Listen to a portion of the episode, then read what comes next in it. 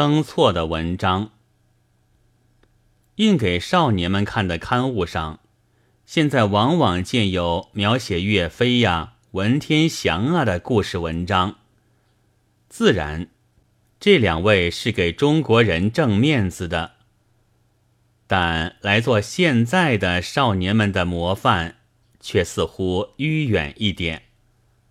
他们俩，一位是文官，一位是武将，倘使少年们受了感动。要来模仿他，他就先得在普通学校卒业之后，或进大学，再应文官考试，或进陆军学校，做到将官。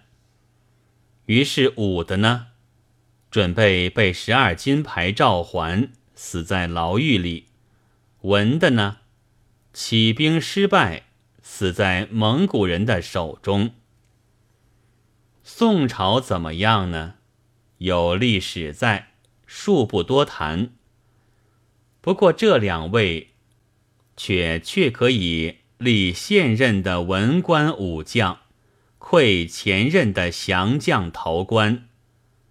我疑心那些故事，原是为办给大人老爷们看的刊物而做的文字，不知怎么一来。